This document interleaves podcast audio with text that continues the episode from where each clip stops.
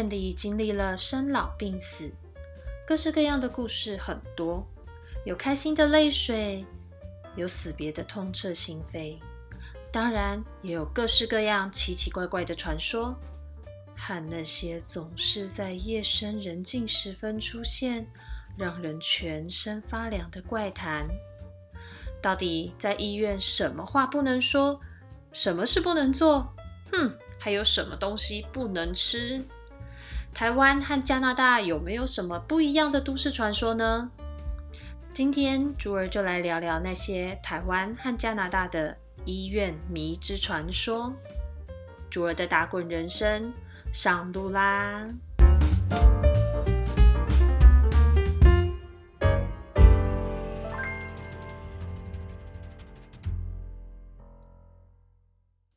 ！Hello，欢迎回来，嗯，珠儿的打滚人生。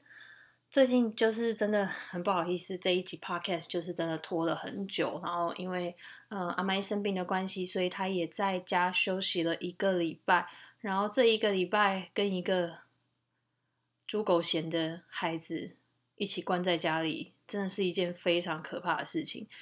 整个觉得妈妈每天都在挑战极极限，然后每天都在挑战自己的修养，然后每天都在不断的深呼吸，告诉自己要冷静。但就对，每天都在握拳头这样子。Anyway，今天终于把阿麦送去上学啦，妈妈好开心啊，我都要擦泪了。这次呢，想和大家分享的主题其实还蛮有趣的，就。就是在我们这个白色巨塔里面，我们非常讲求实证医学，就是所谓的 evidence-based medicine。那其实即使在这样的一个环境里面，其实不管东方西方，都还是会有我们自己的迷信。像在台湾呐，现在很多人听过的，应该就是比如说工程师会在机台上面摆绿色乖乖，而且一定要绿色哦，其他颜色不可以。然后摆一摆摆一包绿色的乖乖在机台上，然后希望机器们都可以乖乖的这样子。那这个其实，在医院里面也有些单位会这样做，把绿色的乖乖放在护理站里面，然后希望病人都可以乖乖的，然后病况都很稳定这样。那我记得以前我在林口长跟工作的时候，就记得不能吃凤梨，因为会忘，就是往来嘛，所以会忘。可是这种忘跟一般商家的忘绝对不一样，就是在医院你绝对不想要有这样的忘。至于是怎么样的可怕，就是很可怕，不要问。我的，好啦，你没有问，但是我还是要说，这种忘呢，就是可能是病人有很多状况啊，然后轻一点的可能就是要求很多问题很多，那严重一点就可能是状况很多，三不五十来个没办法解尿或者是大吐血之类的这样子。那另外一种就是芒果，因为会很忙，所以在台湾工作的时候，我记得我那时候大概两年多没有吃过凤梨或芒果，然后。包含的凤梨酥啊、芒果冰沙、芒果干这类的，我通通都没有碰。然后另外还有一些，比如说谐音，就是呃谐音类的，就比如说像跟 CPR 有关、有联想的，比如说我们说呃每日 C、CC Lemon 这一类，我们也是都不碰这样子。然后我们也超讨厌，就是有人把这些东西放在护理站里面，就是会引起公愤。然后这次啊，就是。查资料的时候，还发现一个还蛮冷门的，就我之前真的没有听过，就是鸭胸，就是鸭鸭肉的那个鸭鸭胸肉这样子，因为吃了会压胸，就是 CPR 里面急救的那个胸外按摩这样压胸，这个我之前真的没有听过，所以这这次查到觉得还蛮有趣的。那我们讲完的食物，那你觉得这样就结束了吗？没有吼，还有一种，还有一种人，就是那种。不管有没有吃凤梨、芒果、每日 C，不管有没有绿色乖乖，都会很旺的这一种叫做人体凤梨。那这种英文也有形容词哈，他们叫它 shit magnet。shit 大家都可以理解嘛，那 magnet 就是磁铁这样子，所以就比中文还要更直白这样子。那人体凤梨呢，它就是不管怎么样，它上班就是很忙。那不好意思，就是不才小的在下我，当年在台湾。就是人体凤梨，就是那一种独立第一天就遇到病人偷偷打电话报警说我们监禁他，还试图饿死他，最后警察还真的出现了这种悲惨故事。然后我们还固就是我们就是那时候当护理人员的时候，固定一段时间都会换段，就是去照顾不同床位的病人这样子。比如说我可能之前是照顾一号房到三号房，然后可能就换成六号房到八号房之类的这样子换段。然后我在那时候台湾就是才刚开始工作，然后第一次就这辈子第一次换段的第一天，就遇到一个明明应该待在加护病房的病人，但是因为就是加护病房没有床位，所以他就在我们一般病房的那个病人，然后身上一堆管路，还有一堆 Q four Q six，就是一堆每四小时或每六个小时要给的各种药物，还有抗生素，然后还有尿管有 CVP，然后有还有什么，还有那个洗肾的那个管子，就是整个。整个让人家他好像光 C V C V P 就有两条还三条的样子啊，就是一个忙到快炸。然后他隔壁床的那个 V R E 隔离病人还给我那天发烧，我就抽了一堆 block 卡，呃，就是 block culture。那一天是冬至，我绝对不会忘记这件事情，因为我本来答应猪妈我要那天回家吃汤圆，结果我那天上班上到快午夜，然后我妈还在中间九点多的时候来单位，我一边打记录一边哭，然后我妈就是在旁边一口一口喂我吃汤圆这样子，所以我这印象超级深刻，超级崩溃的。然后就像我们这种人体凤梨啊。就是三不五时会病人突然不呼吸啊，或者是那种明明十二点要下班了，结果呢门诊进来做检查的病人就突然在十点多大吐血，然后休克。对，就是这样子，就是这么的旺。然后当个 leader 呢，就是旺全单位。虽然我只在台湾工作了一年半，但那时候有做到 leader training。然后我当 leader 的时候，真的是血汗泪，就是真的太过悲惨。我们就就就不要形容，知道就是那一种。交班本，每次我当 leader 一定是写满满的那一种，就不管是 CPR 还是有什么任何的意外，什么有的没的，反正就是写满满。那有些医师其实他们也是人体凤梨，那当凤梨跟凤梨凑在一起呢，它就是一场大型车祸现场，只能写一个惨字。不过有时候我们会依照凤梨的等级，那学姐们会把医师的名字改成 One，就是那个长得很像纳粹符号，哎，不是。那个很像庙宇符，就是它就是庙宇符号的那个万字这样子。那比如说陈某某医师非常的旺，非常的凤梨，那他值班的那一天，我们可能就会在黑板上只写说陈万万，我们就不会写全名这样子，就希望那个万可以就是稍微镇住、镇压住这位医师这样子。那在加拿大的部分呢，其实这点还蛮有趣的。加拿大就比较没有什么针对食物的迷信，至少我目前还没有遇到。那这边比较就是会呃，算是迷信的一种，就是这边的医院呐，或者是不管是机构，你千万不能说那个 Q 开头的字，就是安静 quiet 这个字，千万不能说。所以临床上常常会听到医护会讲说，Hey never said the Q word，就是永远永远不可以说这个 Q 开头的字，因为很奇怪，真的超奇怪，每次讲到 Q 开头的字就会崩溃嘛，而且就是突然的崩溃嘛，就是这是一个。莫名其妙的传说这样子，大概就跟在台湾上班的时候，我们也不会在上班的时候就是上一上讲说，哎呦，今天班内还蛮安静的嘛，就大概是这种道理。就这种乌鸦嘴就应该拖出去撞豆腐。然后我们有时候在讲到病人状况或者上班状况的时候，比如说，哎，某某医师就会问说，哎，今天那个病人有没有什么状况啊？那我们在回答的时候，可能就会说，Knock on wood，he's doing good so far。就是 knock on wood，敲敲木头这样子，所以这在欧美里面代表的是祈祷好运，然后希望一切都可以维持现在的这样的好状态的一个意思，这样子。所以在对话里面很常听到 knock on wood，然后也很常会看到大家讲话讲到一半开始找木头来敲一下，这样子，就敲个木柜、敲个木桌，或者是敲个门框，反正只要是木头就好。你就常我们会那边找找找，然后就讲说哦，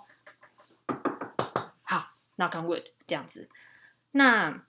还有另外一个还比较特别的东西，是在病人往生的时候。我记得之前在台湾工作的时候，我们会做遗体护理，然后帮病人就是弄得干干净净啊，然后打电话叫往生室来接病人。那往生室来的时候，通常都会来好几个人，然后他们就是一次还蛮多人来的。然后呃，因为在台湾其实也没有那种机器搬运。病呃遗体的状况，就是呃好像都是他们就是人力搬到另外呃他们的那个担架上面这样子。那他们把遗体就是运走的时候啊，然后上面都还会盖一个他们自己就是特殊的一个布，就是还蛮呃漂亮，对，就是好像是传统习俗上的那个布这样子。然后我们习惯就是护理人员都会把路过的所有病房门都关起来，那算是让稍让其他病人稍微避讳一下这样子。那在加拿大的话，就是病人往生之后会做非常简单的遗体护理，就是管路移除，然后稍微整理一下遗容和头发，就不会像在台湾一样。台湾其实我们那时候还会帮病人整个脸擦过啊，或者什么的。可是这边就是，除非真的有明显就是你眼睛可见的一些呃脏污，比如说可能有流血啊，或者是有一些就是分泌物什么的，我们会擦一下。但是其实大部分就是稍微整理一下，看起来就是还蛮 OK 的，然后就会由护理人员装入袋子。嗯，对，就是尸袋这样子。那这边他们就是相信说灵魂会需要找一个地方离开，然后所以通常有人过世啊往生的时候，我们就会开窗或开门，让灵魂可以出去这样子。然后我们在安宁病房的时候，那个书记的电脑旁边会有一台一盏台灯，然后那一盏灯就是有病人过世的时候我们会打开。所以它类似一个帮病人照亮离开的路的一个感觉，这样子。然后我们也会在门口贴上一张蝴蝶的图片，然后就象征说这位病人离开了这样子。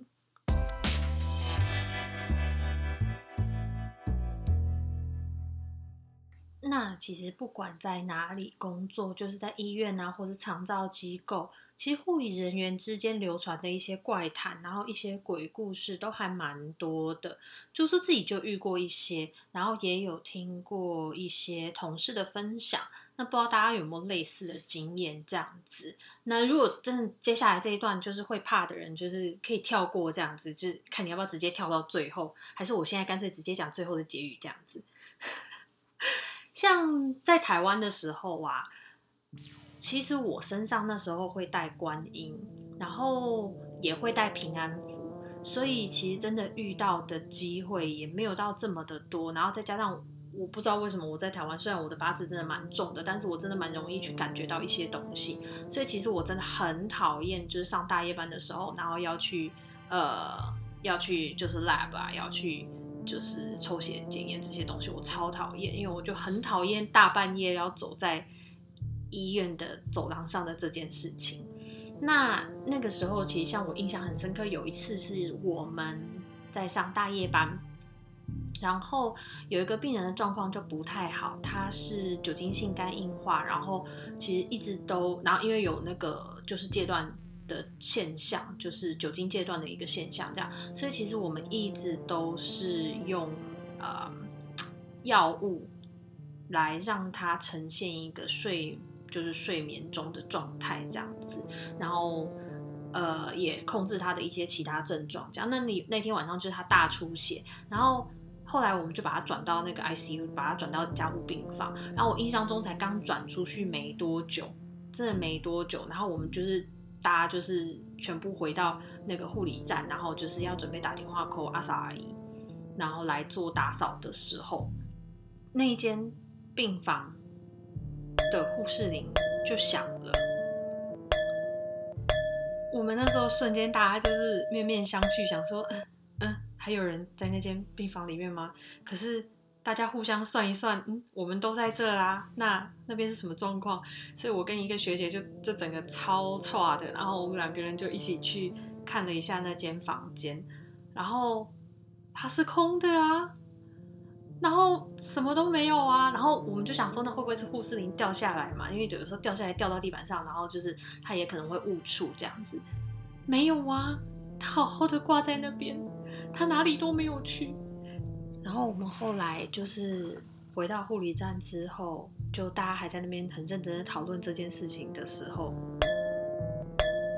它又响了！不过还好，就是就想这两次这样子，但是就其实想想也还蛮毛的。那我后来来到加拿大以后，其实最一开始是震撼教育，因为那时候还在念书，还在念那个 practical nursing 的时候，然后是在北边嘛，在 Williams Lake，那它是一个医疗资源非常短缺的一个地方。然后我印象很深刻，就是那时候很惊讶，是说。竟然是护理人员要呃送遗体到那个冰柜里面，然后我第一次是跟学姐一起两个人去这样子，所以那时候第一次去的时候，学姐就教我说：“哦，那你要怎么样的去准备啊？然后你要怎么样的就是呃注意哪些地方，钥匙会挂在哪里啊？然后呃你要把病人的遗体放在哪里这样子。然后第二次就是我自己一个人去，然后我跟你讲，我快吓死。” 我跟你讲，我真的快吓死，因为就是也是夜班嘛，然后就夜深人静的时候，然后自己一个人推着一一台遗体这样子，然后就是穿过医院，然后走到地下室，然后穿过长长的走廊，然后你就来到了那一扇门前面，然后拿下就是拿出就是我们事先准备好的钥匙嘛，然后开门之后，接下来你就是要把。呃，遗体推进冰柜里面，然后不知道为什么上一次我完全没有注意到这一，就是第一次跟学姐来的时候，我完全没有注意到这件事情。但是第二次我自己一个人的时候，我不知道我为什么要看得这么仔细。反正那一次我就注意到角落还有一个地方是有像你知道坐牢那种铁栅栏，然后围起来这样子，然后上面还有一个很大的锁。然后里面就是有两具遗体在里面这样子。后来我事后回到单位去问学姐，然后才知道说，那个那个小小的空间其实是会通常会锁一些，比如说凶杀案啊，或是一些谋杀案之类，就是呃还需要再做深入调查的遗体，这样子就会被锁在那个里面。还好那一天是真的没有发生什么太明显的事情，但是就真的超毛超可怕，因为真的夜深人静，什么声音都没有的时候，然后你又自己一个人跟这么多尸体待在一起的时候，真的很想哭。那我印象中还有一次，就是真的是很崩溃的一次，是因为我那时候还在念书的时候，然后第二年。第二年就是我们都可以有那个护佐的身份，所以我那时候就去当护佐，然后在长照机构当护佐这样子。那这件事情其实我遇到的跟我同事遇到的不太一样。那我们在上大夜班，大夜班其实就真的就是一一个单位只有一个护佐，然后会有一个护理人员会 cover 整个整个机构这样子。所以我那个时候我们有。呃，一二三四，我们有四个单，哎，严格讲起来五个单位，然后，所以整个，然后你一个一个护佐就是要顾大概五十几个五十几个老人家，然后那时候我们就是全部都是用对讲机沟通，所以就是比如说，嗯，我需要。有时候比较重的病人，呃，不，sorry，不是病人，比较重的居民，然后他可能需要翻身或者需要换尿布的时候，然后我可能就会用对讲机 call 我的同事来帮忙，这样子，然后我们就会这样互相帮忙。那那一天那个就是我们呃二楼的监视器是可以看得到。呃，一楼的状况的，那一楼没有，一楼没有监视监视器这样子，所以只有二楼看得到。然后那时候就是你知道，当你没事做的是，就是你巡房完啊，然后大家都没事的时候，你要做什么？你就是坐在护理站里面发呆呀。然后我们可能就是会写一些那个记录啊，然后就有时候就会看那个监视器发呆，然后或者是带自己的东西。像我那时候最喜欢在这种大夜班夜深人静的时候念书，因为反正我都醒着嘛。然后那时候我就印象很深刻，就是我是先听到我自己的单位，然后我的单位就开始出现那种门锁，好像有人在玩门锁的声音。然后那时候就觉得现在是怎么样？就是大半夜的，谁在玩这种东西？就是谁在谁在谁还醒着？所以我就走过去看，就是那个声音的来源。结果就是。老人家好好的在睡觉，那边也没有人。好，然后我就想说，好吧，就就可能我听错这样子，我就转身要回护护理站，然后才刚转身走没两步，我就马上回头，还是什么都没有，就觉得超毛的。然后这时候就其实很想哭了，因为就是大半夜的，大概我们后来发现，其实真的最容易出事情的，就大概是凌晨大概四五点的时候。然后那时候大概是四点多，那时候真的是超毛的，然后很想哭，然后我就赶快冲回护理站去窝着这样子，因为就是护理站是唯一灯开最亮的地方，然后我就冲去护理站窝着，然后那个地方就是你只要坐在那边，其实可以看得到四面八方这样子，所以我就赶快坐着去窝着。然后这时候我才刚回到护理站没多久，就瞄到我们的那个监视器荧幕，然后就瞄到我的同事也在巡房，然后结果他巡房，然后我这时候就看到。那个监视器上面，他这样走过去，然后他的背后就是有一坨白色的光影，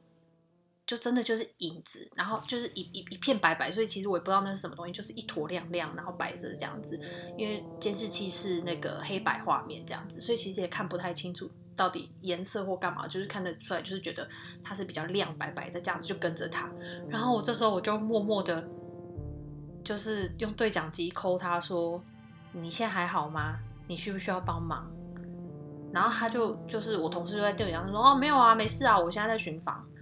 然后我就说哦好，那你所有居民都睡了吗？然后他就说对啊全部都睡啦，怎样？然后我就说哦没事，晚点我再跟你说。我真的很孬。然后后来就是到早上的时候，我才跟他讲，就说哎那个就是那天就是有个影子在你后面，然后。他整个就是超崩溃，他就说什么东西？为什么会有一个白色影子在我后面？为什么你都没有早点讲？我就说，可是我很怕，就是我对讲机跟你讲的时候，那个听到，然后他会跟着你啊。然后我就说，所以我不敢跟你讲。然后后来又过了一阵子，然后也是一个大夜班，你知道没办法，学生最爱接的就是大夜班，学生打工就是要接大夜班，因为只有大夜班我们才可以就是在。半夜的时候念书，或者是你知道，就是白天去上课，然后晚上上班这样子，所以真的就是我们就是接大夜班的命啊。然后那天就是换我，换我去上，就是那天看到一个白色影子跟着我同事的那一个单位这样子。然后其实我真的很差，我快差死了。所以这一次呢，我就还特地带了我的观音像上班，然后我就很毛。然后那时候上班的时候。我就记得大概到半夜三点多快四点的时候，就开始听到门的声音，然后呢，接下来就一整排的门，那个那个画面真的挺震撼的，一整排的门就开始。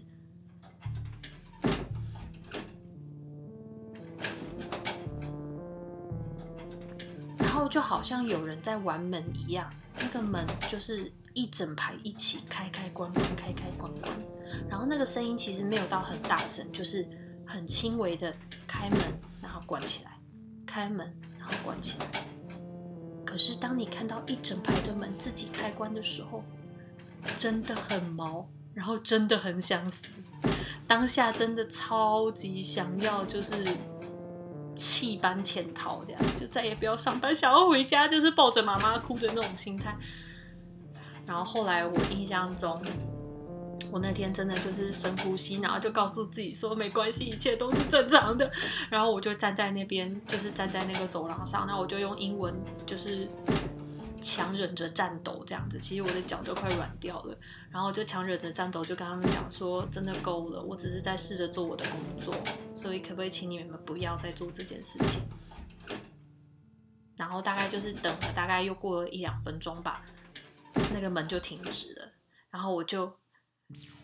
假装镇定的走回护理站，其实这时候内心已经在哀嚎，然后我很想要回家跟妈妈讲说：“我不要再上班了。”然后后来我刚走回护理站没多久，我的对讲机就传来就是嗯同事传来的那个一那个消息，讲他就说：“嘿，你还好吗？”我就说：“ 我不好，我刚刚发生了一些事情，我不好。”哦，我那时候其实真的很想找一个人哭诉，然后还好就是我同事就是也人很好，后来他就说呢，他下来找我一下这样子，然后。于是他就下来，然后他下来找我的时候啊，其实我那时候真的已经整个人就是狂抖，因为真的超害怕的。然后他后来他就跟我讲说，他在楼上的时候，他有看到，就是在我走到那个走廊之前，上面是有白色的的那一个光影，就是跟我之前看到的很像，这样就是他就说就一就是荧幕上看起来就是一坨白白的这样子，然后在我走过去之后，就是那一坨光影就变得不清楚，可是你就可以开始看得到门开始晃。然后那个白影就是开始一直闪，一直闪，一直闪，一直闪，所以他才想说他要打电话来呃确认我过就是还好不好这样子。然后我就说，可是你怎么没有一开始就跟我讲？然后他就说，因为其实也没有真的隔很久。然后我这时候才知道说，原来那个时候我以为我站在那边看了很久，就是至少有个至少三四分钟这样子，其实真的不到那么久。就是从我走上去到那个走廊上，然后看到门在开开关关，然后到我跟他们讲话，然后到这件事情停止，其实大概你也总共就一两分钟的事情而已。所以真的就是后来我就尽量避免接那个单位的班这样子，因为真的我没有办法去再勉强我脆弱的小小心灵再去接受一次 这样的震撼教育。不过后来就是回到了温哥华，就大温哥华地区之后，其实就是好很多，因为这边就是医疗人员人力也比较资，就是充足，人力资源比较充足，所以其实我们也不用再自己送去呃，我们也不用再自己送去那个停尸间，然后呃，就是会有 porter，会有就是转送员来帮忙这样子，然后而且就是也。没有再遇到这样一个人的状态，所以其实就是我现在真的很怕，就是一个人上班的时候。然后那时候我在安宁的时候，第一次遇到就是呃病人往生的时候，其实我真的很懂。然后我就很认真的问学姐说：“是我们自己要？”送遗体去往生室吗？还是还是我们可以找谁来帮忙？那学姐，你可不可以 陪着我一起去？我真的很害怕。然后学姐就说：“你怎么会有这种想法？我们不会让你自己一个人去的。”我瞬瞬间就觉得，这个单位还是美好的，这个世界也是美好的，真是谢天谢地。好啦，所以今天的分享就差不多到这边。不知道大家有没有类似的故事或者是经验可以一起分享呢？其实猪猪也还蛮有兴趣想要知道就是大家的故事的，因为应该会蛮有趣。因为护理人员凑在一起讲这些，真的是有时候就是非常的紧张又刺激，这样，但就是又害怕又爱听。那猪猪其实接下来的话会有一点点小忙，因为就是。呃，工作的部分，然后还有就是现在也开始要准备考试了，所以嗯，我尽量还是每个礼拜嗯更新一次 podcast。那如果有什么状况的话，我会尽早让大家知道。那猪猪的 podcast 目前在 Apple Podcast、Spotify、First Story、KKBox、Google Podcast 还有 Pocket Casts。这些都可以听得到。那如果你也有什么话想要和猪猪说，或者是也有一些故事想和猪猪分享的话，欢迎到 Apple Podcast 帮我留言，然后分享还有评价。这样子的话，也可以让更多人听到猪猪的 Podcast。那如果想要得到更及时的回复，那欢迎到猪儿的脸书，呃，粉丝专业猪儿的打滚人生。那在那边的话，我会更快的及时回复哦。那今天的节目就到这边啦我们下次再见拜拜。